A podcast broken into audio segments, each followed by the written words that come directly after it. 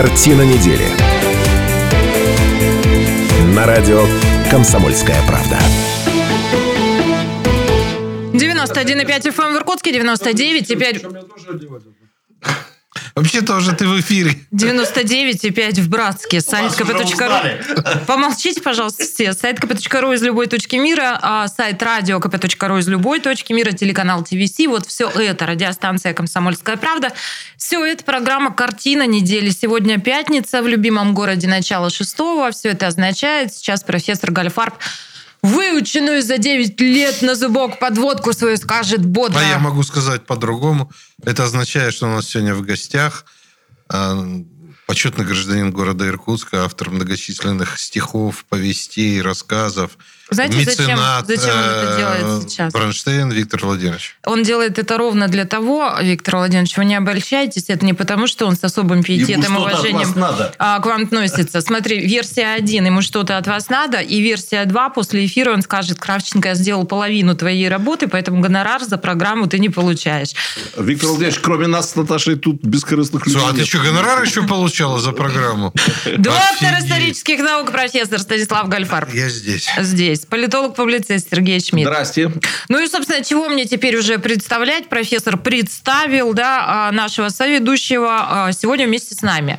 А, Виктор Бронштейн. А, Ну, кто его не знает, е А я-то как раз вот к вам с вопросом, потому что, ну, а, Пусть скажет Виктор Владимирович хотя бы здравствуйте. Здрасте, да, надо сказать здрасте.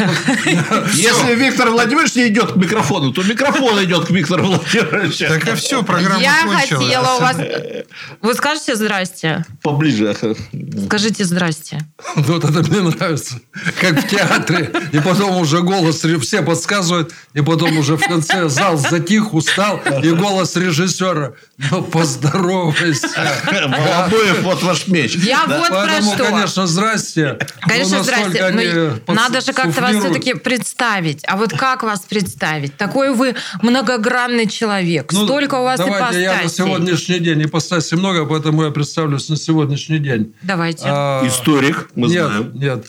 Человек вчера только галерист, вчера открывший совершенно потрясающую но- новую выставку, самый сильный художника Восточной, наверное, Сибири, Цыбиковой Аллы. Все остальные его уже не любят. Слушай, это, э, конечно, фантастика. Это фантастика. Вчера народ не могли выгнать, часов до 12 пришли всем на открытие. Я Луцибикова смотрел Не могли в, уйти. в Улан-Удэ лет 20 назад. Я знаю владельца большинства картин Цибиковой. Ну, большинство это сын ее, родной сын. Слушайте, я знаю который Бронштейна, собрал поэтому он не коллекцию. упустит возможность а, каждую свою ипостась да, сейчас отрекламировать. Вот только что галерею, новую Пойдем выставку отрекламировал. да? Нужно говорить известные вещи, почетный гражданин там и так далее. Да? Поэтому я говорю, что я сегодня в качестве, значит, галериста, открывшего потрясающую выставку вчера, и в качестве скромного автора Ну да, мы вас- новой, новой книги, Вот. Новой сказал, книги да. «Политтехнология стальной эпохи», э, Сейчас маршал поговорим. Берия и политрук Хрущев. сейчас подро- Я подробнее бы Виктора поговорим. Владимировича еще характеризовал, он так, может, себя и не считает, но со стороны. Это такой коммуникатор цивилизации Востока и Запада. Офигеть. Вот когда я при- Вот загнул. Нет, красиво, прихожу в его красиво. галерею, я вижу, что там две цивилизации как-то вот Красиво. общаются друг с Вот другом. я сейчас не могу понять, кому от кого что надо. А, давайте Я я, молчу. поясню, Ну, я говорит- действительно о чем давно, может, я Шмидт. даже говорил вам, но вот такое ощущение. Слушайте, Шмидт Да. говорит примерно сейчас вот о чем, про коммуникации между Востоком и Западом. Однажды мудрецы-неврастенники, ведущие нашей программы, пригласили ведущих тоже станции «Комсомольская правда», и мы приехали к вам в ресторан. А, Было Это про дело. коммуникацию Востока и Запада, да? А, Винотека, да, то есть а, шикарный выбор каких-то вин всевозможных со всего мира. Знаете, что пили они? Монгольскую Мы- водку. Вот это называется коммуникация Востока и Запада в одном месте. сказать, два главных славянофила Иркутска, Шмидт и Гольдфарб, приехали в ваш ресторан и заказали водки. Да. Я понял, что Монгольская. сегодня, сегодня ничего не скажу. Приехали в ресторан может, Бронштейна и заказали монгольское Братцы, водки. я, может быть, вздремну, вздремну, а в конце мне минут пять дадите. Да, это. Ну, перебивай. Это, щас- это как пойдет. Это нормальный Скорее формат. всего дадим, Ну, но может хорошо. быть и нет. Не, Ну, не, не, хоро- погодите, вот дайте сначала я Ну, вам нет, ну, так вопросы. нечестно. Вы аборигены, Он кричал... Это За дядя- что дядя аборигены съели кричал. кука? Подожди, и дальше будут а я, так слушай, себя вести. молчал уже, А я попросил вам сейчас, время сейчас дам, поспать. я вам сейчас дам время. Подождите, пока не кемарьте. Потом я вам а, условный знак а, дам. У нас профессор регулярно подремывает в прямом эфире, как Лев Юрьевич Новоженов. Вы можете сделать то же самое, чем вы хуже, чем профессор Новоженов, например. Но опять же, возвращаясь к вашим ипостасям, в Википедии первым делом вас обозначают как бизнесмена. Согласны, да, нет? Ну, куда деваться? Это куда деваться, Написано да. же. Чё, А дальше у меня вот какой вопрос. Пописанному-то что Мгм. говорить? Я Бизнесмен? вам новое говорю. Почетный профессор Иркутского госуниверситета. Вот я задаю последний вопрос, потом будем про книгу разговаривать. А как становится почетным профессором Иркутского госуниверситета? Как это происходит? Ну, когда уже человек своим умищем прочее не вме- не вмещается в доцентские, просто в профессорские рамки, Что, съели то оба, да? то он становится почетным профессором. То же самое. Заходит человек в университет, а умище не входит в двери. Не входишь Ему профессора. А дальше почетно. То же самое. Человек как становится гражданином города Иркутска? Ну, родился в Иркутске, значит, что гражданин. А когда ты не вмещаешься уже в эти рамки, ты становишься почетным гражданином. Сильно. То же самое и почетный профессор, когда не Сильно. вмещаешься в рамки ваших профессоров. Что-то загрустили у меня Шмидт с Гольфарбом. Короче, в университете есть специальные весы, на которых взвешивают мозг. Умище да. взвешивают. Вот э, Виктора Владимировича взвесили там. Да. Ладно, А давайте так. Станиславовича отправили обратно кушать. Наташа, эти весы называются книги, тиражи и так далее. Так я уверяю, что я по тиражам обгоню профессоров. Да мой же золотой. Становится жарковато, и я, пожалуй, ретируюсь. Дело в том, что Бронштейн попросил у меня чаю. Я пойду готовить чай, но прежде обозначу. Чего мы, собственно, встречаемся. Кстати, последний раз мы сейчас посчитали, мы в этой студии а, с Виктором Бронштейном встречались, когда были предыдущие выборы президента Президента, Российской Федерации. да. И сейчас Шмидт, мне кажется, а, поддержит Бронштейна. Бронштейн тогда был доверенным лицом в регионе а, кандидата в президенты Ксении Собчак. Да, я голосовал за Ксению Собчак. После Да, этого, молодец. после этого Ксения Собчак выпала с повестки. Слушайте, и жутко вы тогда Да, на хейтили. этом политическая карьера закончилась, Ксения Анатольевна, но Виктор Вы тогда нами, жутко да. хейтили Жириновского. Я не знаю, помните ли вы, что вы тогда говорили. Да, помню, помню. Помните? Но я, я напомню Ну, только не кое-что. связывай, пожалуйста, уход его недавнешний с моим, э, Ой, ну с слушайте. моими выступлениями. Вы просто Прошу его тогда называли в том числе клоуном, а как сейчас а, выходит, его прогнозы сбываются, его называют теперь уже новой Вангой, да? Интересно. Ну так и что? Книги пойдем или, или что-нибудь прокомментируете здесь? Давайте я прокомментирую. Ну, давайте. вы сказали, что связной между Востоком и Западом, ну, и Цыбикова действительно в данном Да, случае является где-то связной, потому что она училась здесь, и у Галины Новиковой, которая у нас, у нас матриархат, к 8 марта, можно сказать. Новикова у нас на третьем этаже, у которой она училась. Мгм. Цыбикова на втором. А на первом этаже Даши, который учился у Цыбиковой со своей стороны. Поэтому мы собрали, значит, вот такую вот всю команду людей, которые очень тесно с собой связаны. Но когда вы говорите между связной, вот я между Востоком и Западом, ну не только. А красиво, да, Шмидт придумал? Да. Вам Хотите, я вам короткое стихотворение расскажу? Ну, мы были к этому готовы, мы Всё. понимали, что Слушайте, не избежать. о связном, о связном. В молитве я предков своих вспоминал, желаем светлого рая. И парус мираж на меня наплывал, и чаек тревожилась стая.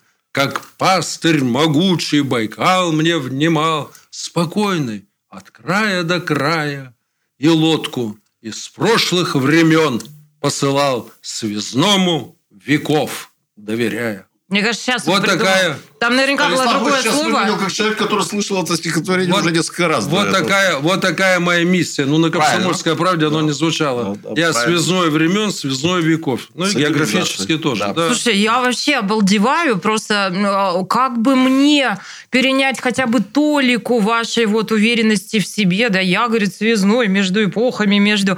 Но, слушайте, я, я не знаю, следите ли вы за тем, что о вас пишут, но а, на одном тут ресурсе а, разобрали ваш психологический портрет, изучали видео о ваших выступлений, а, изучили фотографии, читали вы это или нет? Страшно меня удивили. Слушай, обычно же этот э, бабр полощет всех, да? Ага. Такая комплиментарная статья, слушай.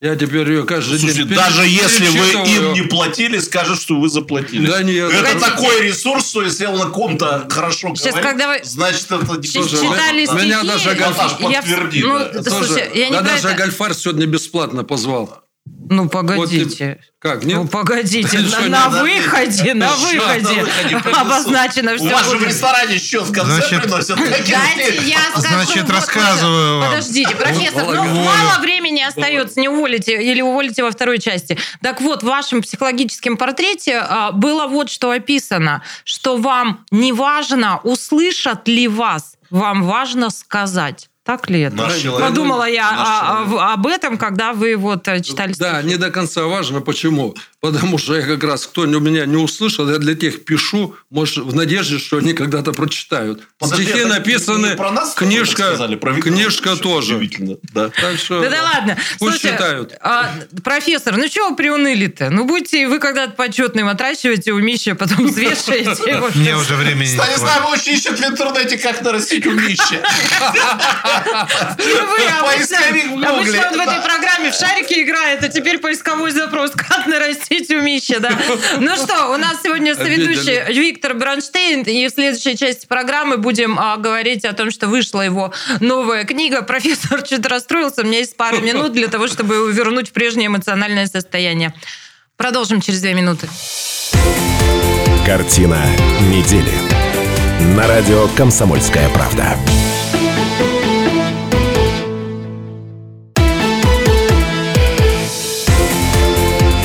Картина недели.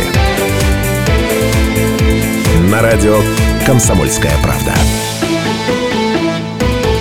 Это радио «Комсомольская правда». Это студия Шмидт, Гольфарб и Кравченко. И мы продолжаем. Наш соведущий сегодня а, бизнесмен, почетный профессор Иркутского госуниверситета Виктор Бронштейн. Поздоровайтесь.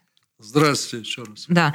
Ну и переходим. Вот что произошло, почему вдруг Виктор Бронштейн, который сегодня не участвует в президентской кампании, не является чьим а, А мы не либо... спросили, он еще не сказал, что он не участвует. Давай спросим, Вы спроси. сейчас вне политики на этих выборах? Так точно. Хорошо. Я немножко в прошлом. Но в информационную повестку Виктор Бронштейн попал, да, и э, речь идет э, вот о чем. Э, Дело в том, слушайте, а вы уже что-то вот прям всюду прошлись, везде об этом рассказали, да? Вы прямо следы мои смотрите там на экране, да, я смотрю? Да. В Иркутске Как презентовали следопыт. книгу «Политтехнология стальной эпохи. Маршал Берия и политрук Хрущев». А Я, как известно, книжек не читаю. Если читаю, то только пакетбук э, в мягкой обложке. Да? Поэтому на сегодня это все. Славного и теплого вам вечера пятницы, хороших выходных. Всех целую. Ну и микрофоны уступаю парням. Полетели. Давайте, Станислав Ильич. Господи. Э, Ну, Виктор Бланштейн э, любит удивлять э, читательскую аудиторию. И книжка... А можно я сразу спрошу Виктора Владимировича? Я еще не-? Можно? Давайте, Виктор Владимирович, давайте, ну, говорит Станислав Ильич, Слухи а доносятся. Вот пока мы тут одни, и нас никто не слышит. Было все-таки желание как-то э, вот спровоцировать публику текстом этой книги? Ну, Чтобы чё- прямо публика подумала, мы думали одно, а вот другое, а как же оно на самом деле? Ну, такой вот как бы бомбочку такую бросить. Ну, абсолютно нет. Нет? Потому что я пять лет работал. Слушай, если меня бы пять лет мысль не вдохновляла на такую работу, у меня трехтомник вообще-то готов исторически об этой эпохе. Э, Вот первый том вышел сейчас, там, дело за вторым. На таком стимуле, слушай, пять лет не продержишься. Дело в том, что я, во-первых, защищался по социологии, потом у меня же жизнь на заводе складывалась, и становление был самым молодым начальником цеха на радиозаводе. 600 человек в цехе, мне 24 года. И следы Берии я еще застал там в деятельности главного инженера, который строил завод в его эпоху. Главный инженер начинал с того, что возил э, великого человека за рулем машины. Первым директором был Ежевский Александр Александрович. Герой соцтруда, человек э, 26 лет потом отработавший министром. Понимаешь? И он в ту эпоху, Берия ему руку жал. И я знал о нем еще вот в те годы. И в предисловии книги я рассказываю, как я на эту тему разговаривал с Ре- Заславской, с академиком Заславской. Татьяной. Татьяной Заславской мы обсуждали эту тему, и она у меня была рецензентом моей первой книги, из которой и вторую, ну, а вторую просто читала. У меня две книги вышло еще на заре, вернее говоря, на закате той эпохи, когда, между прочим, за них деньги платили, и тираж двух книг 55 тысяч экземпляров – изданных за государственные деньги с гонораром для меня. В этот момент заулыбался Бронштейн. Ну да, но Берию... Советский Союз потом Слушай, распался. Но упоминание о Берии, как о большом организаторе, из обоих книг выкинули. Понимаешь? И поэтому так сейчас... это не в духе перестройки ну, было, потому ну, что... Да, даже а... не в духе перестройки. Сейчас пришло время, можно сказать, я серьезно очень и всесторонне проработал эту тему, показал его величайший вклад в создание ядерного оружия, когда он и наших, и немцы с ним работали. И за 8 лет, вопреки там этим сказкам Хрущевым, который организовал, я доказываю, государственный переворот военный, показываю, Хрущев организовал одним выстрелом в Берию. Причем вместо ареста это был выстрел.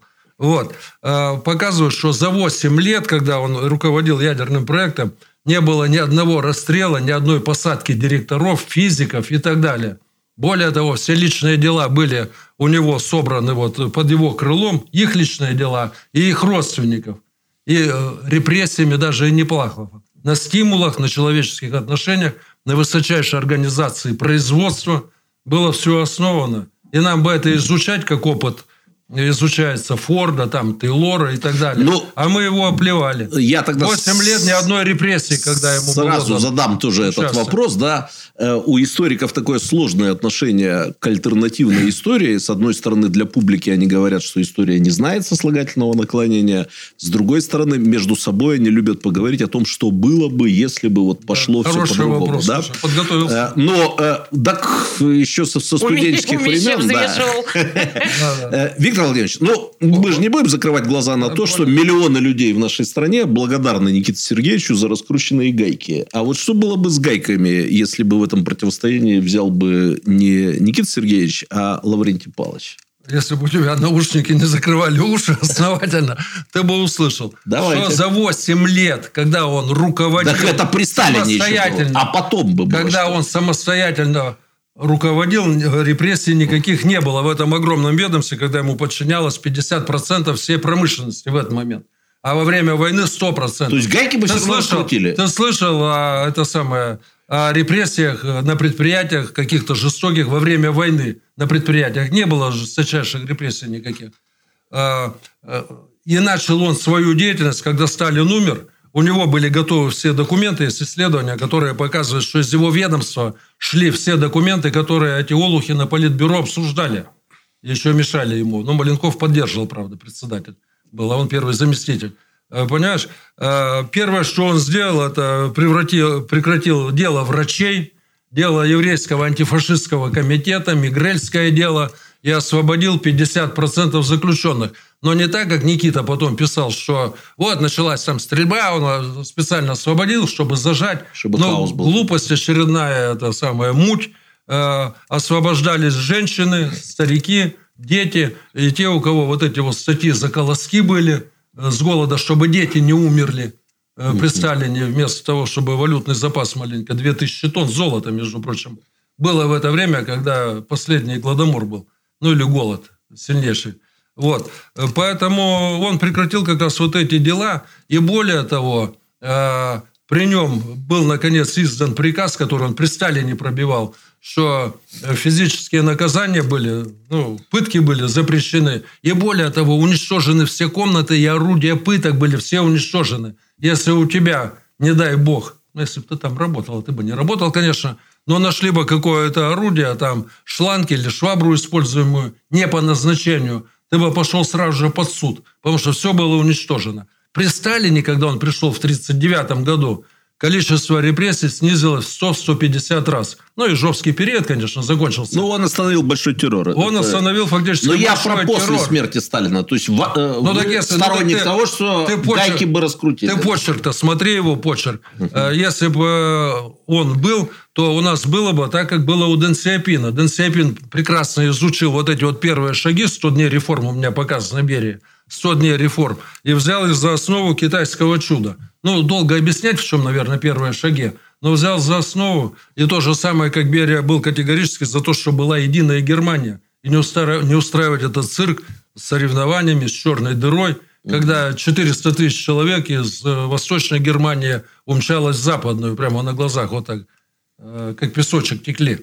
Поэтому было бы все так, как подсказывает мировой опыт, который он прекрасно знал, поскольку разведка все года ему подчинялась внешне. Атомные секреты, устройство промышленности и так далее. И партия бы заняла десятое место, как просто так э, просвещение, А культурный взрыв, который был вот теперь при Берии, был бы? Культурный взрыв, ты хотел сказать, при Хрущеве был. Ты сейчас скажешь. При Берии, при Хрущеве, да. да. Но видишь, был, это вот самое, да. по Фрейду ты оговорился, потому что ты, как умный человек, понимаешь не, не, правильно. Не, вот теперь, я сказал, вот теперь. А при Берии был, при был, был Ну, да, я такой. понимаю, ты же оговорился при Берии. Ну, хорошо, ладно. Вот об этом а, вопрос, да. Об этом вопрос. Так вот, культурный взрыв потому и произошел, что я выше говорил о том, что в его институтах можно было говорить на любые темы, которые он создавал. И все личные дела были там. Была полнейшая в этом плане свобода обсуждения в закрытых городах. И в институтах, которые он создавал. Вот был этот климат. И потом вот эти вот научно-исследовательские институты, которых огромное количество стало при нем, они выкатились в хрущевскую эпору, пору, да, эпоху, ну, развращенная беревская свобода мышления как раз и высказывания. Ну, подождите, то есть, вот эта вот социальная среда, которая подпитывала этот культурный Конечно, интеллигенция, ну, физики. Выкатили, выкатили с физики, которая с центра, к ним примкнули лирики. Понимаешь, и вот это движение физиков и лириков. А Хрущев в это время запретил артели, артельщиков, это предприниматели фактически, расстреливал по-черному и даже менял для там, Файбушенко, Рокотова, даже менял закон от 8 лет, который им положено было за валюту. Угу. Он поменял вначале да, 15 кстати, лет да. им дали, а потом расстрел. То есть, ну, просто преступник. Поэтому угу. э, и запретил ЛПХ, личное подсобное хозяйство. Поэтому при Берии и Маленкове цены закупочные увеличили в 5 раз для крестьян. Крестьяне вздохнули – пришел Маленков, поели блинков. Поговорка, да, была? А потом Хрущев все закрутил, и я, пацан, бегал и стоял в очереди, чтобы купить булочку хлеба. Фиг знает сколько времени. А белый хлеб раз в неделю давали в магазине. Мы занимали там по несколько очередей мальчишками, чтобы, извини, кормить семью. Впервые при нем Россия дошла до того, что зерно закупали за границей. Он все провалил. Угу.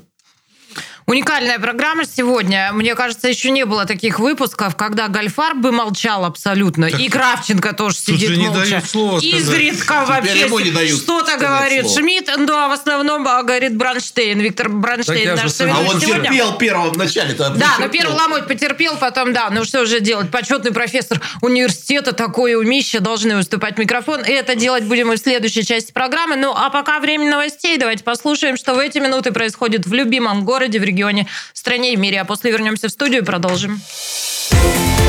Картина недели. На радио «Комсомольская правда».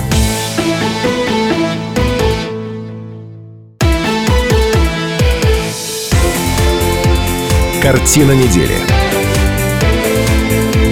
На радио «Комсомольская правда».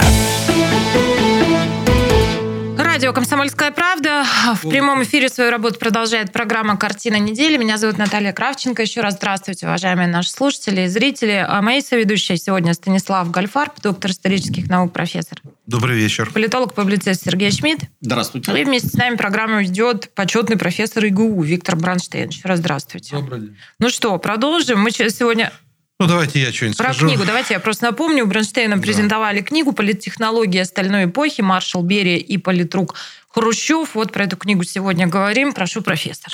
Ну, на самом деле тема, конечно, очень такая...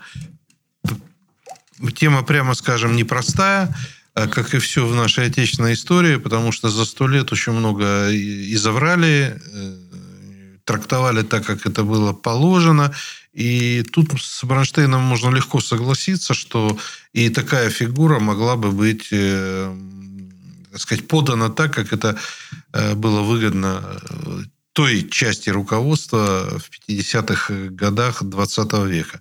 А у меня на полке стоит несколько книг про Берию, про его любовниц, про то, как крали женщин на улицах.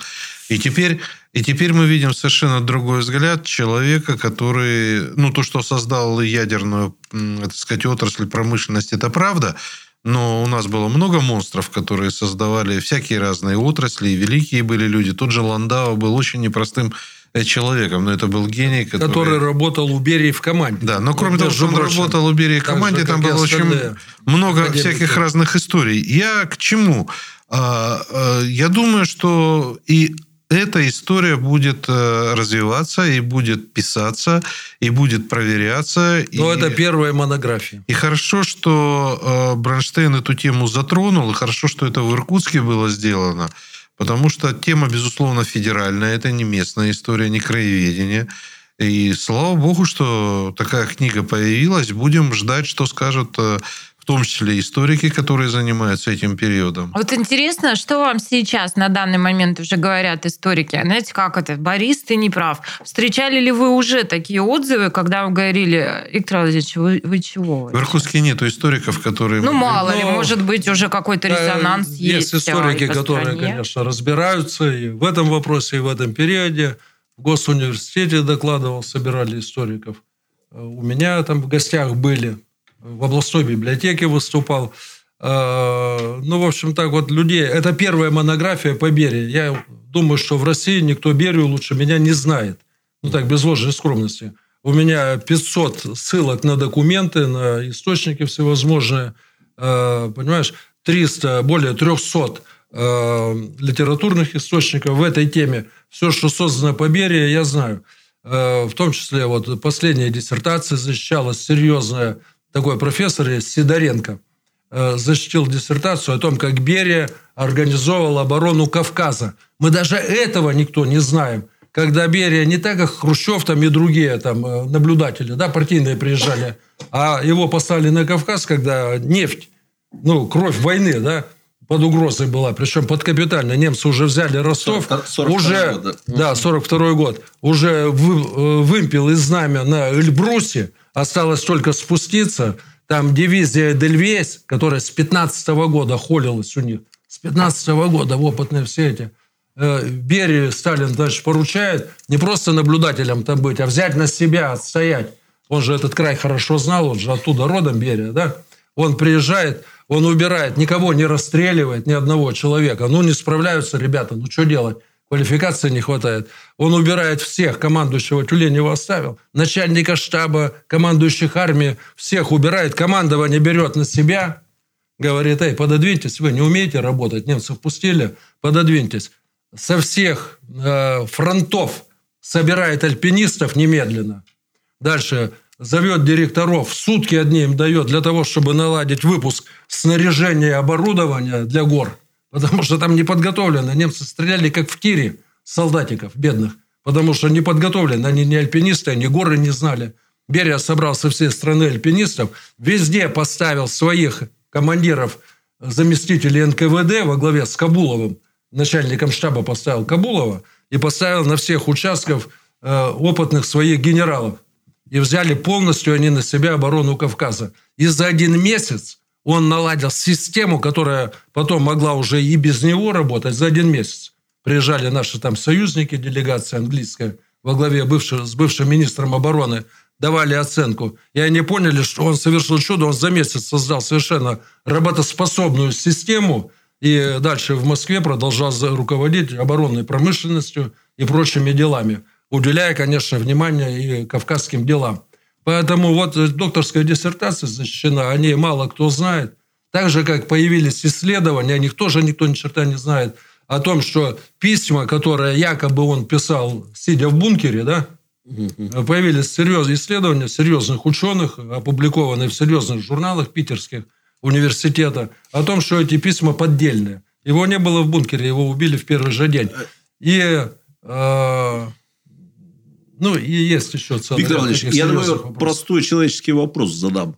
Вы как вообще э, на эту тему ну, Я же, вот, это мой вопрос ну, был, да. Я тоже ну, сижу сейчас и думаю. Вот, как, вот, вот вы говорите, что живи, никто вас, в стране такой монографии да, не сделал, не издал. Много вот. разных направлений жизнедеятельности. Вот как вы э, к этой ну, теме так что я еще раз говорю, я начинал же с завода, я технарь, да, я занимался производством, и я по каким-то так даже вот отрывочным сведениям, ну, тем более я же говорил, по-моему, или это я на другой передаче говорил, что главный инженер застал ту эпоху. Это вы на этой передаче сказали ну, да. полчаса назад. Ты на понимаешь? тоже. Да, на этой тоже, да. Ну, то есть, я был вот заражен этой темой где-то и знал, какие а, это то есть, у вас корни оттуда растут. Да, ну, а кроме того, я как производственник, я же на своей, извиняюсь, шкуре понимал, насколько это сложно и, и какой нужен талант, чтобы все это организовать.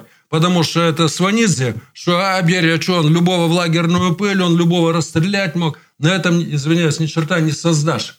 На том, что ты можешь расстрелять в лагерную пыль, то думать надо. Им подписаны тысячи документов, где он сводил умные мысли академиков, там всех остальных. Капица вышел из ядерного комитета, не смог работать в команде. Понимаешь? Поэтому это ну, действительно гениальность для того, чтобы это организовать. Ну и плюс знание всей экономики мировой. Ну, так я все-таки спрошу тогда. Все равно вы вот разрушаете своей книгой некий канон, некий миф, такую структуру, так сказать, исторического э, сознания Бронья. массового, да, а, есть еще какие-то мишени, которые вы хотели бы порази- поразить? Вот есть еще какие-то каноны? Хрущев, я ну, поэтому, Хрущева будем считать, что его прихлопнули этой по- книгой. Поэтому и сравниваю. Да. А есть еще какие-то вот э, сложившиеся оценочные каноны, которые вам категорически не нравятся, и с которыми вы бы планировали разобраться, разобраться. в ближайшем Слушай, ну, будущем? Ну, хитрый дядька. Это про следующую книгу спрашивает, да? Ну, давай я тебе только один канон мощнейший назову. Мы все время считаем, что нам нужно было войну оттянуть, потому что нам надо было довооружиться и так далее. А, а вот Гитлер не вовремя рано напал, да? Все с точностью да наоборот. Если бы у Гитлера было еще несколько лет, он своим космическим ракетам Фау-2, которые вышли в космос э, в 1944 году, 188 километров, между прочим, ни у американцев, ни у нас и близко ничего не было. И он был ближе всех по многим критериям, да, считался ближе всех. Если бы не война что он создаст первое ядерное оружие. Угу. Поэтому время-то как раз ему нужно было, чтобы в спокойных условиях Фау-2 угу. производство наладить и завершить разработку ядерного оружия. Понимаешь? А мы и так к тому моменту, когда начиналась война, в 4, в 3, в 5 раз обгоняли его по количеству самолетов и танков. Угу. Между прочим, не самых плохих. Поэтому вот это тоже канон, который Понятно. сложился. Можно Понятно. такой человеческий да. вам Я получил ответ на вопрос, вопрос про эмоции, про чувства. Про женщин Я уже спросил. говорила, ага. позже про женщин, это вот э, с парнями за эфиром поговорите. Говорила про вот этот ваш выписанный психологический портрет. Так вот там говорится о том, что вы категорически не принимаете, не воспринимаете критику в свой адрес. Похвала, пожалуйста. Если там вас не услышали, да, то вы говорите, пусть прочтут. Но критику вы не воспринимаете никак. И тут вы э, выпускаете такую книгу, да, монографию, это же точно тонкий лед. То есть, идя по этому тонкому льду, вы в свой адрес наслушаетесь точно всякого, точно. И как человек, который не воспринимает критику в свой адрес, решился сделать вот такую книгу?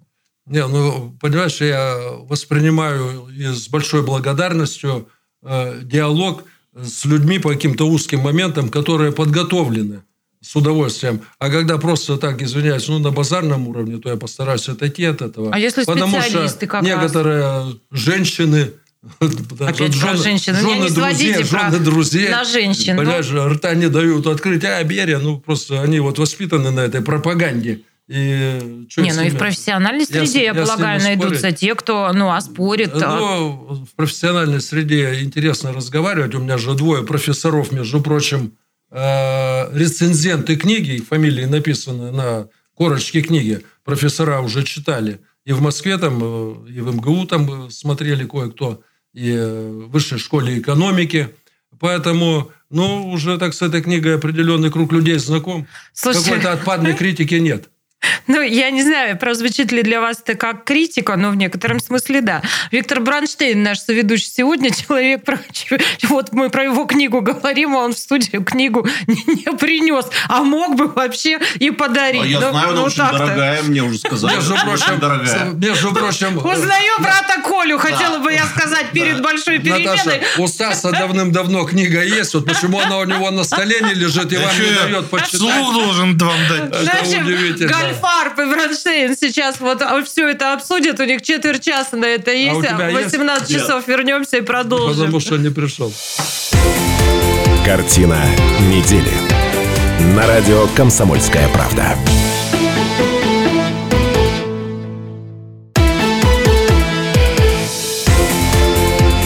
Картина недели. На радио «Комсомольская правда». 91,5 FM эм в Иркутске, 99,5 в Братске, сайт kp.ru из любой точки мира, сайт радио kp.ru из любой точки мира, телеканал ТВС. Все это радиостанция «Комсомольская правда». Меня зовут Наталья Кравченко. Еще раз здравствуйте, уважаемые, обожаемые наши слушатели и зрители. Мы вышли из большой перемены. И в прямом эфире свою работу продолжает программа «Картина недели». В этой студии доктор исторических наук, профессор Станислав Гальфарб. Добрый вечер. Политолог, публицист Сергей Шмидт. Здравствуйте. А наш соведущий сегодня бизнесмен, а кругом почетный Виктор Бранштейн. Еще Да, раз здравствуйте. Привет всему миру, поскольку Наташа говорит, весь мир нас слушает. понял. Да, это так, безусловно. Привет безусловно. всему миру. А когда Бронштейн э, в этой студии, так вовсе и вот и, и, и галактика и космос присоединяется. Да, Мы конечно. дети все, галактики. все на связи. Ну, а еще вместе с нами а, на связи 208-005, телефон прямого эфира. Тамара с нами. Здравствуйте, Тамара. Добрый вечер всем присутствующим. Добрый вечер, Тамара. Так, и я хотела бы еще для начала начать, ну, если не быстро, значит так. А скажите, пожалуйста, как к вашему соведущему обращаться? Виктор Владимирович. Да, по Виктор имени, по имени Виктор, пока молодой. Виктор, извините, я, я, конечно, как иркутянка, я знаю вас, как известного человека, но у меня просто такая привычка, я обращаться по имени-отчеству. Спасибо. Так, теперь, значит, ага. Значит, э, сначала небольшое уточнение. Скажите, пожалуйста, вот вы почетный профессор, да, университета, а в какой области? Ну, почетный дается вообще в области э, гуманитарных знаний в данном случае А, и, поняла. Ну, хороших дел. Но диссертацию я защищал по социологии. Вот, вас издавал, издавал историю серьезно, Ага, я вас поняла. Спасибо. Да. Спасибо. Итак, Виктор Владимирович, и еще такой вопрос. Я, конечно, с очень интересом отношусь к такой науке, как история. Ну, я уже привыкла к тому, что сейчас, тем более, в разные времена э, такая наука, как история, трактуется по-разному. А вопрос у меня конкретно сейчас вот по тому, что вы сегодня обсуждаете, э, такой. Скажите, пожалуйста, ваша версия, какова все-таки, каков все-таки конец Берии?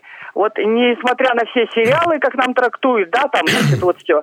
Но если можно вкратце, если вам... Только это что за кадром немножко начали Да. про это говорить. Вот только, Тамара, только, вы нас Тамара, просто вы, чувствуете, вы чувствуете, да, да, чувствуете, или, да. мы, может быть, нас Слушай, было слышно мне из-за вопро- эфира. мне воп- Тамара, как они играют на вашем интересе? Мне вопрос задали. Они все решили на нем отметиться. Ничего не знаю ну вдруг вы скажете что-то лишнее. Я вообще молчу. Третий, третий вошел. Э, Тамара, значит, я э, доказываю там э, и по источникам, и восстанавливаю все события, ту точку зрения, которую отстаивали э, не трепачи, которые заинтересованы были его убрать, а э, люди, которые вот рядом были со всеми этими событиями. Э, Это дочь Сталина Светлана Лилуева, которая, значит, была рядом с этим процессом. Дальше Серго Берия, сын его. Э, Дальше Авторханов, профессор, который уехал потом жить за границу и там исследовал. Ну и, и так далее. Еще есть несколько свидетельств о том, что вот их свидетельство, кто рядом был и кто не заинтересован, что его убили в тот же день. То есть я считаю, что никакого ареста не было. Его вначале убили, потому что э, заговор было невозможно организовать. Слишком уж там к нему по-разному относились. Тот же Маленков его, я считаю, что очень уважал.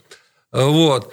Э, Да, и все-таки службы ему подчинялись. И более того, придумали, и КГБ внедрило еще и версию, что он в это время был за границей, как бы в Германии. Многие историки об этом говорят до сих пор, что вот он приехал из Германии, а заговор был готов. Вранье он в Германию не ездил, поэтому если бы э, организовывали, когда он никуда не уезжал, то кто-нибудь бы проговорился, и голова бы у Хрущева полетела э, поскольку он организовал заговор. Поэтому легче было вначале убить, а потом уже вот эти вот легенды все спокойно слагать, выписать генерального прокурора с Украины Руденко, убрать Сафонова, который не подписывал ни, ни там, ордер на арест, ничего не подписывал, действующий генеральный прокурор. А в паре был заинтересован на честном слове держащийся Булганин, министр обороны, лже-министр, который вообще штатский был, при наличии Жукова, четыре же героя. Конечно, он держался там на честном слове. Ну, и там еще ряд фамилий, там Москаленко и так далее, который в одну ночь стал главой округа, ну, командующим Виктор, московским вы округом. Табару Ну, может быть. Да. Короче говоря, его убили вместо ареста в тот же день. Давайте Тамару поблагодарим. Спасибо большое за Да, ваш звонок. спасибо. А я Ну, вас вот такой попрошу, ответ. а, попрошу проанонсировать, будут ли у вас какие-то еще встречи, куда мы можем в том числе Тамару пригласить, где можно было бы поразбирать разные нюансы. Ой, ну, встреча – это книжка. Надо встретиться с книжкой, прочитать книжку с карандашиками. 90% вопросов Тамара отпадет. Бронштейн, даже если организует встречу с читателями, книжек там дарить не будет точно. Можно Мы этого парня знаем давно. Ну, по-разному бывает, зря ты так. Поделюсь одним ассоциативным соображением по поводу работы, которую проделал уважаемый Виктор Всем Владимирович. научным работникам я подарил, кто интересуется этой темой, между Да, прочим. я с И позволения... всех посчитал, я А вот, этот не, а вот этот дяденька не был, его приглашали, между прочим. Остался без книги. Я, между прочим, был на этой программе, мы не могли ее пропустить. Даже ради такого важного события в исторической науке. Иначе правда. Кравченко нам бы отпилила Это голову. правда.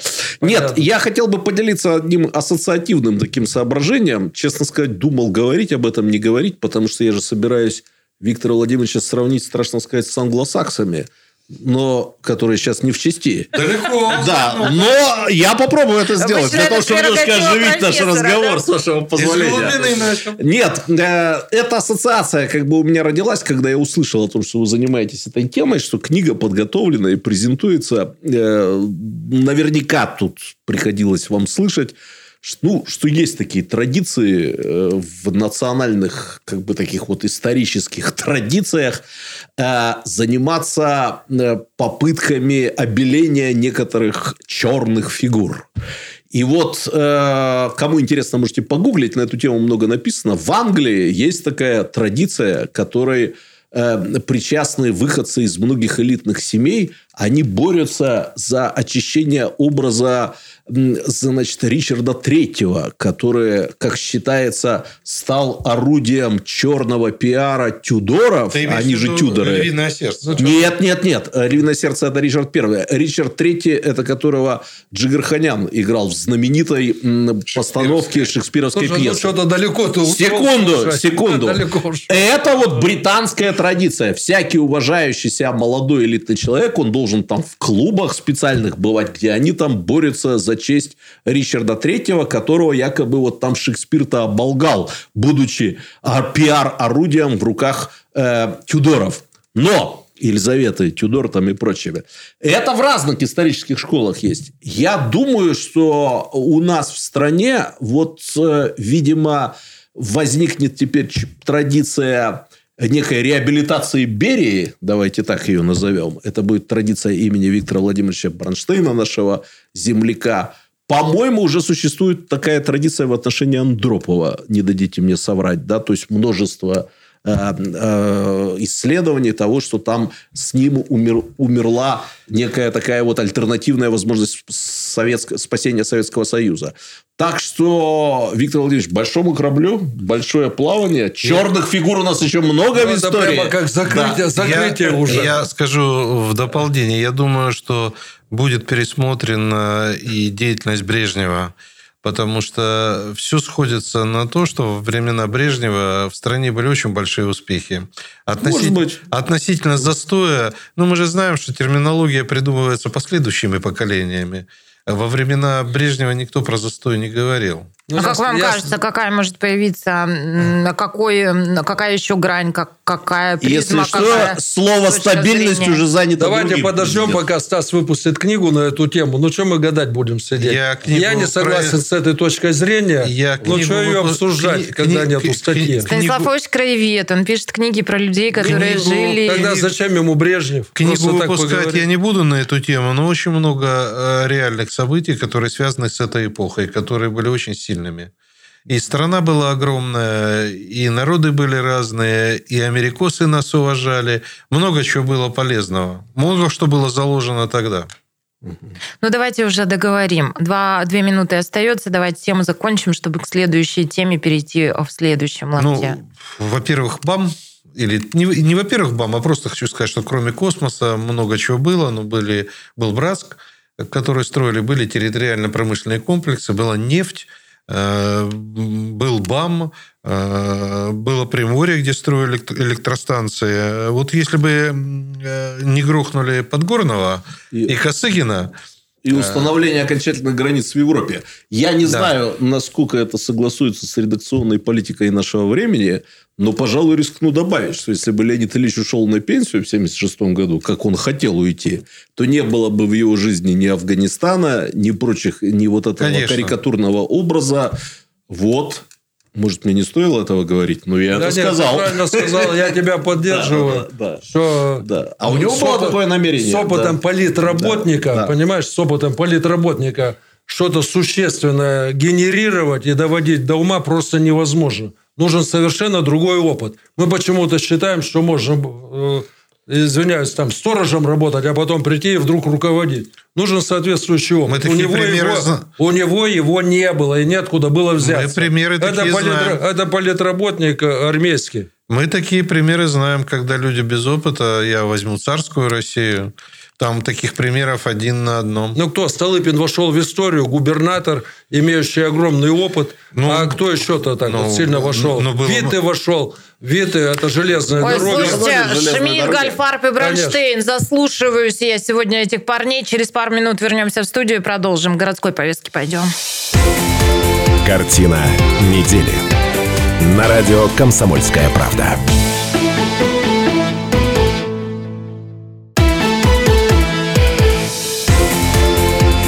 Картина недели. На радио «Комсомольская правда».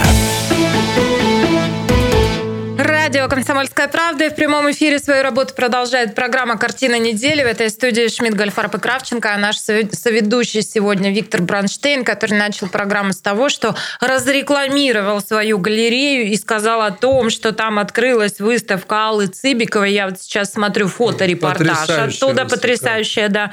Будет открыта до 2 июня, но из галереи Бранштейна мы сейчас переносимся в Музей истории города Иркутска а, на один экспонат экспонат больше. Так э, начиналась новость а, в информационной ленте на этой неделе. А, этому музею передали портрет основателя энергометаллургического холдинга N+, Олега Дерипаски. Олег Дерипаска на фоне «Братская ГЭС». Презентовала работу сама автор, иркутский художник, искусствовед Татьяна Ларева. И она призналась, что вдохновение в создании портрета она нашла, когда посетила Иркутскую ГЭС. Давайте Татьяну Лареву послушаем. Идея возникла несколько лет назад, вот, и я как бы подбиралась к этому сюжету, потому что личность уникальная, удивительная, и возникали э, различные варианты, потому что, с одной стороны, конечно, мне хотелось показать общественно значимую личность, э, которая делает историю, которая очень много э, замечательных, благотворительных дел и для нашего города, и для многих других городов уже совершил. Ну и эта новость, я думаю, понятно почему, как-то стала широко обсуждаться. Давайте пообсуждаем и мы. И, кстати, Дерипаска что-то и у моих мудрецы, мудрецов-неврастенников а, с языка не сходит. В прошлой программе мы сделали попытку пригласить в эфир, все отправили, все передали, а ждем ответ. Ну, сейчас качество перерастет, вернее, количество перерастет да, в качество, и он да, приедет да. посмотреть портрет. Я, признаться, ни разу в жизни не видел ни одного интервью Олега Владимировича, ни нигде, ни на каком телевидении. Ну, может, это да у нет, нас есть в Ютубе. Произойдет. Есть, есть такое изобретение, YouTube называется. Ты набери и смотри целый день. Бронштейна там канал свой есть. Там немало. Ну, я что могу сказать? Да? Э, если вы позволите, я два слова скажу по поводу автора этого портрета, Татьяны Ларевой. Э, по понятным причинам э, естественно, и саркастические реплики возникли в связи с этой ее работой. Я их поддерживать не буду по той простой причине, что когда я был студентом выпускного курса, Татьяна Ларева вела уникальнейший в истории исторического факультета спецкурс по иркутской живописи, по иркутским художникам. Мы ходили по э, мастерским художников, знакомились с Жилиным, я хорошо помню вот встречу со многими из художников. И это очень э, вот так вот яркое такое у меня студенческое впечатление на всю жизнь. Э, Жилин, как ты, Сергей. Да, слово говоря. Да, да, да. Татьяна Ларева выполнила портрет легендарного, царство ему небесное, профессора Иркутского государственного университета Шестаковича Болеслава Сергеевича. Тут все присутствующие, наверное, понимают, о ком идет речь. Э, так что я за это все и говорю спасибо. Но Олег Владимирович Дерипаска, наверное, скажет спасибо за свой портрет. Ну, я бы только... Так что, как говорится, почему бы и нет. Слушай, да. я, конечно, признаю огромный талант Дерибаски, очень много он сейчас для области делает, но мне кажется, уместнее было не на фоне ГЭС, все-таки это комсомольская стройка, на которой еще свежие воспоминания, как пахали комсомольцы там в котлованах и так далее. А вот то, что сейчас э, делается, э, ну, микрорайон огромный на месте ТЭЦ, понимаешь, стройка развернута и будет прекрасный микрорайон, я проекты видел, и там уже движется строительство.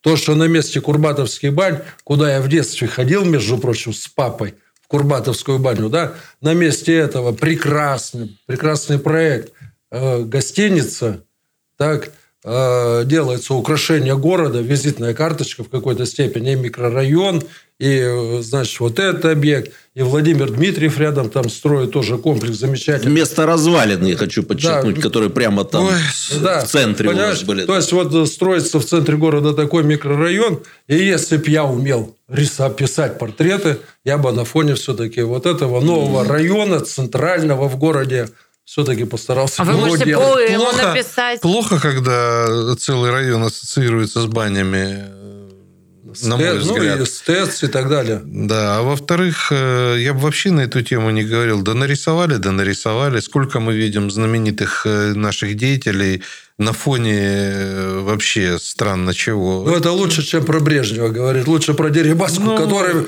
огромный вклад вносит сейчас да. в развитие Иркутска да. и Восточной но Дерипаски, Сибири. Да, но Дерипаски ничего бы не досталось, если бы при Брежневе не построили пару гидроэлектростанций. Мы сейчас же не об этом говорим.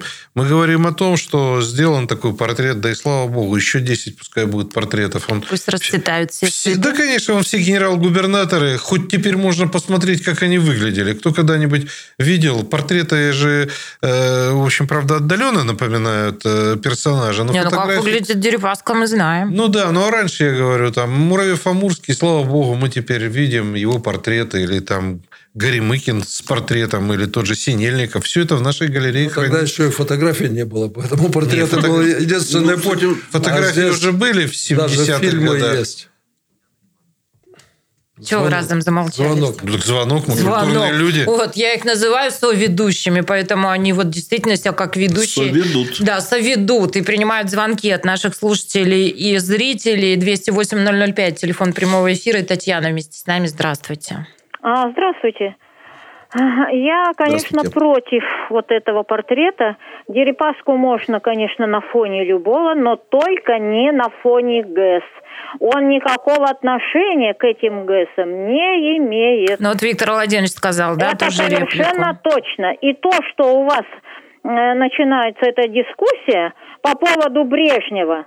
Брежнев – это самое время, это золотое время, когда мы жили, прекрасно жили во всех отношениях. И наука развивалась, и искусство, буквально все – и не надо преуменьшать, уменьшать и унижать Брежнева. Да мы... вот, я вот недавно включила только радио, вот э, присутствующий гость это оскорбительно, он говорит о времени, брежневском времени и о самом... Да мы никого не унижали, мы рассуждаем. У нас дискуссия идет, свободный разговор. Вот и вам дали слово, вы свою точку зрения высказали. Что касается Дерипаски на фоне ГЭС, я хочу Татьяна, все-таки, хочу все-таки сказать, что последние лет 20 он все-таки вкладывает и инвестирует в эту в это производство. Это же не только ГЭС. Это и путепроводы, это и замена колес, там модернизация идет. Э, Все, что не делается, делается во благо.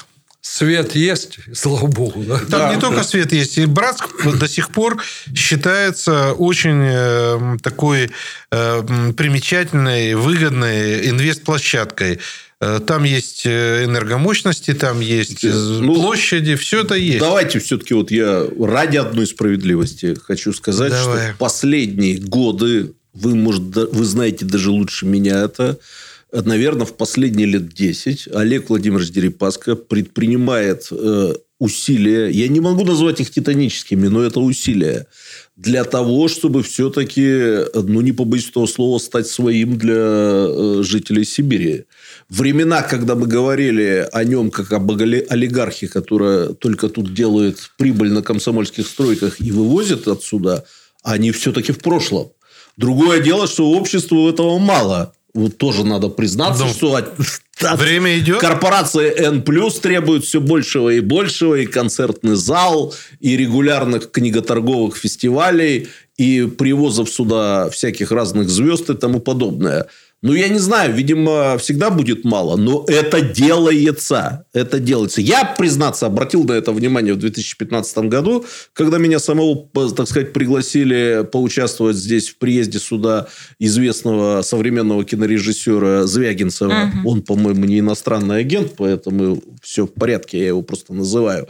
Вот. И вот с 2015 года эта деятельность корпорации проводится. Видимо, она началась раньше, я подозреваю. То есть э, большой крупный бизнес глобального уровня обратил внимание на Сибирь, на Иркутск, э, на жителей Иркутской области, там Братская и тому подобное. Еще раз повторю, жителям мало, конечно. Я разговаривал. Конечно, мало. Слушай, ну да. и более того, если раньше было в те времена достославные, о которых Стас вспоминал, да, угу. э, очень часто было, была такая проблема, что нет света в городе, в районах в определенных и так далее. Мы с этим нахлебались. Я угу. эти времена помню, которые застойными мы называем, да, а, то сейчас э, такого практически нет. То есть, вообще Дерибаска, конечно, энергохозяйство держит в порядке. И слава богу, что ни предприятия не останавливаются, и в домах свет есть везде, во всех районах. И, в общем, движется дело неплохо. Я разговаривал с Дерипаской, у меня был такой счастливый повод, меня пригласили, так, наверное, 10 или 12 год был. А, где было несколько журналистов, и он так достаточно демократично пытался вывести нас на разговор. Ну, в общем, надо посмотреть в блокнотах, что-то записывали, что-то спрашивали. А они все нормальные. Не предлагал общем, сделать портрет на двоих? Я, к сожалению, рисовать не могу. Фон бы выбрали потщательнее, да? Но есть ощущение, что опять мне надо срезать фрагмент эфира и опять это отправлять. А, да, Олег Владимирович, ну приезжайте уже, посмотрите, что творится, как хотят увидеть вас мудрецы неврастенники. Он профессор, как, а, как он нежно сказал об этом воспоминании, да, лелеет его и хранит. Ну, ну давайте, он очень хорошо к комсомолке относится. Давайте уважим часто, профессора да. и порадуем Мы его еще раз. Мы вас ждем. Ну что, время новостей. Время новостей. Человек Бронштейн. Ты посмотри, вот он везде, а. Умеет. Я так понял, что Бронштейн Книжку про Берию ему бесплатно подарит. Бесплатно подарит. Я полагаю так, что он и дорогу оплатит туда-обратно. Новости послушаем, вернемся и продолжим. Картина недели. На радио «Комсомольская правда».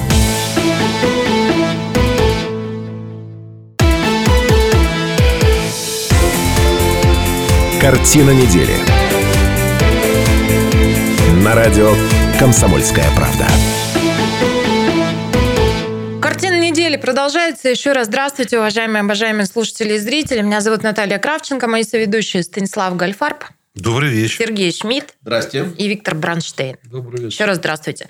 Давайте мы обсудим, как-то мне кажется, из канвы сегодняшней нашей программы и ваших обсуждений, в общем, довольно логично выходит и следующая новость. Это новость этой недели.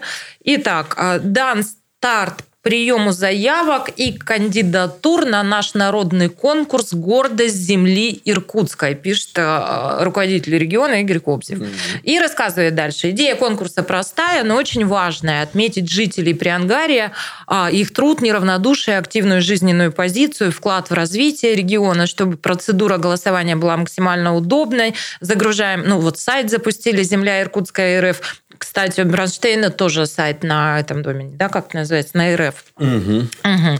Именно на этой платформе до 8 марта можно будет предложить кандидатуры, достойные участия в конкурсе. Выдвинуть своего кандидата может любой житель области, рабочие коллективы, общественные организации. Все анкеты обязательно проверят, чтобы все было честно и прозрачно.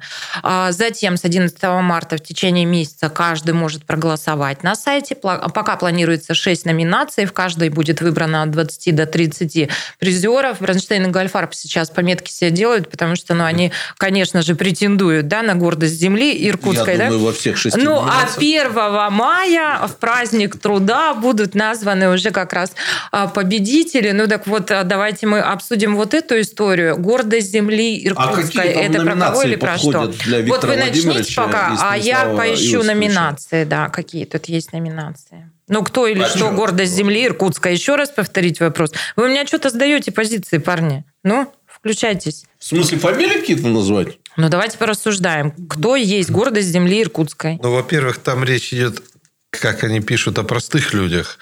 Поэтому Бронштейн уже точно Нормально не, вы не щас, подходит. да? А Гольфарб самый А да? Гольфарб самое то. Гольфарб тоже не попадет наверняка. Несмотря на историю про радиозавод, который Виктор Владимирович рассказал, из простых людей... его Он же не грузчиком был. Да. Но мастером начинал, между прочим. Ну, хорошая история. И оборонный Господи. завод. Кто из вас еще работал? Игорь Ивановича что-то со всех сторон так уже нахвалили, всякие разные политологи, но вот надо было Сереже мне показать это э, сообщение, да, потому что этих фамилий я ну, своим утлым мозгом что-то вспомнить не смогла. Может быть, ты знаешь коллег по цеху, но все говорят, какая классная идея, как здорово, что к первому мая, в День труда будут награждать. Вот.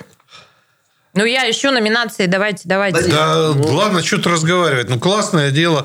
Если людей наградят, то и замечательно. Если люди выберут сами, без накруток, без ботов, вообще замечательно. И хорошая история. Мы, кстати, Кого под- бы вы предложили, скажите? Тебя, конечно, в первую очередь. Э, Ну, мы же такое проводили. Он только у нас называлось «Герои нашего двора». Вот. Всегда очень хочется отметить бабушку, которая каждый год разбивает газоны, цветники, дядю Ваню, которая всем бескорыстно ремонтирует вечно какие-нибудь э, узлы. Прим- Поэтому- примусы. Примусы в том числе. Хорошая народная история. Ну, Прекрасно. то есть, как бы космонавты не попадут. на Не этот попадут. раз, да? Э, То есть, Нет, нет, ну сама ты почему утверждаешь, что надо же смотреть, но что в сама этот и- раз Но предусмотрено. самая идея, насколько я понял, этого Стас самоотвод себе дает. Ребят, Да. шесть номинаций за профессиональные заслуги, за вклад в развитие региона, Станислав Иосифович. за активную гражданскую позицию. Бронштейну что-нибудь отдай. Да. Он обидится, они же обидчивые Сейчас оба. Мнительные, да. Да-да-да. обидчивые. За сохранение семейных ценностей и традиций. Станислав Иосифович. Герой моей малой родины. Станислав Иосифович. И область молодых. Бронштейн! Все, распедалили. Какая последняя номинация? Закрываем, молодых. Да, да. закрываем голосование, победители определены. Расходимся.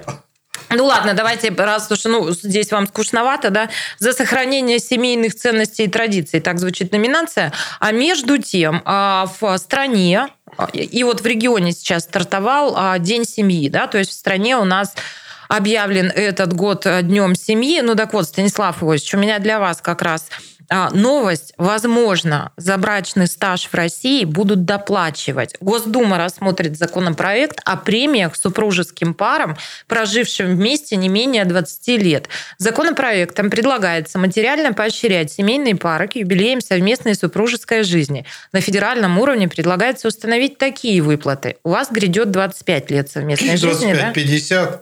Ой, что ж я говорю-то, да. Мы же что-то с вами Ну, считали и спорили. молодой, это Бронштейн, я-то уже. Ну так вот, а, полтинничек-то вы с Олей должны Ну, бы и получить, 50 если вы- все примут. Вы в Вот так? 15-летнем возрасте женились, что ли? В 19-летнем. Я тоже споткнулась об эту цифру, и мы заспорили с профессором, а потом я вот посидела и посчитала. Это В правда, то время, да. когда вы собакам хвосты крутили, у меня Слушай, ну я сын. могу сказать, что мои родители, Ольга Ильинична и Федор Карлович, в этом году отмечают 60-летие совместной жизни. 60-летие. 60. Я так понимаю, 60 тысяч рублей. 60 тысяч получат. Если примут депутаты. Но Да. мне кажется, это славная Должны. история, да? Не, ну примут. Ну, смотри, размер, а, размеры единовременных выплат к юбилеям предлагается ежегодно индексировать, а для пар в районах Крайнего Севера увеличивать на соответствующий районный коэффициент. При этом регионы могут останавливать и свои дополнительные выплаты. Я думаю, в чем секрет вообще вот этой а, славной семейной жизни Гальфарба, да? Так вот в чем дело. Он просто понимал, что пол- полтишок-то по итогу светит. М? Господи, какие вы циничные. 10 бутылок коньяка нормального, кстати. Какие вы Так а циничные. еще если от региона что-то доплатят. ну. А если водкой брать? Вообще. Да, Монгольской. Еще на бутеры останется, В крайнем случае пойду к Бронштейну, если там не хватит. Скажу, Витя, налей. Витя нальет? Ну. Как книжку сегодня нам принес, так и нальет нам. Инициатива хорошая. Единственное, вот что я хотел бы сказать. Вот все-таки бы поискать, поискать эм, прославление там и гордости земли иркутской и семейных ценностей в каких-то вот неформальных творческих областях. Все у нас как-то на уровне номинация, выплаты. А вот бы все-таки фильм какой-нибудь бы сделали, как классно жить в Иркутске. Ага, этот фильм обойдется в миллионов Вот, 5-6, а, лучше бы раздали. Ну, вот честно скажу, ну, есть хорошие фильмы про семейные ценности. Ну, мы же не знаем их. Их нет. Их нет. Слушай, При советской надо- власти надо, снимались надо, надо, нужно Вот посмотреть, это бы работали, нужно да. посмотреть, какие как достижения для Родины, что сделал. Если зависимость сделал для Родины и количество, и количество прожитых семейных лет. Так вот, Сергей Довлатов, великий писатель, который во всем мире сейчас признан, он мерил свой стаж семейный не количеством лет, прожитых в браке, а количеством браков. Понимаешь? и, и при этом отмечал, что я был женат четыре раза и каждый раз счастлив. Счастливо, да. да. Понимаешь? И, и вошел в историю этим, такие достижения. Поэтому здесь э, Ахматову, если взять Да, и так да, далее. Я Да, даже вирту- подождите, это вот то, что вы сейчас говорите, все, одной Я прекратите. две это, номинации. Это все Две нескрепно. Гольфарб молодец, ему полтинник, региональные добавки, северные и так Я далее. хочу сказать, что э, да пускай будет как можно больше разных номинаций. Страна большая. Нет, Станислав Ильич, вот Пускай честно будет- сказать, Наташа меня, кажется, поняла или почти поняла. Немножко все равно вот несет э, от этого бюрократия и чиновничество. Конечно, по Довлатову надо количество Вот. браков тоже учитывать. По Довлатову Завелся было бы поинтереснее. Да. Поинтереснее было. Ребят, давайте... а, Конечно. Вы с Бронштейном уже не Да. В вписываетесь в финале нашу программы мы номинацию. обычно там, ну, как-то что-то желаем нашим слушателям и зрителям. А День студента был- отмечали на этой Кстати. неделе, и у нас здесь вот э, великие люди из Иркутского госуниверситета и даже почетный профессор, чей умища в двери университета, как э, мы выяснили, не входит. Вот что бы вы сказали в двух словах, я понимаю, что вы не очень это умеете, но в двух словах, времени две минуты осталось, нынешнему студенту. Я желаю нынешнему студенту хороших преподавателей, хороших профессоров. Ну, это-то у них уже случилось. У них Ты же работаешь в университете.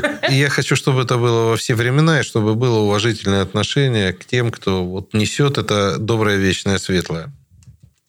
Я бы вообще пожелал нынешнему студенчеству жить в интересные времена, но это пожелание как бы не актуально, потому что по- мы и так все да. живем опять в Да. интересные Да. времена.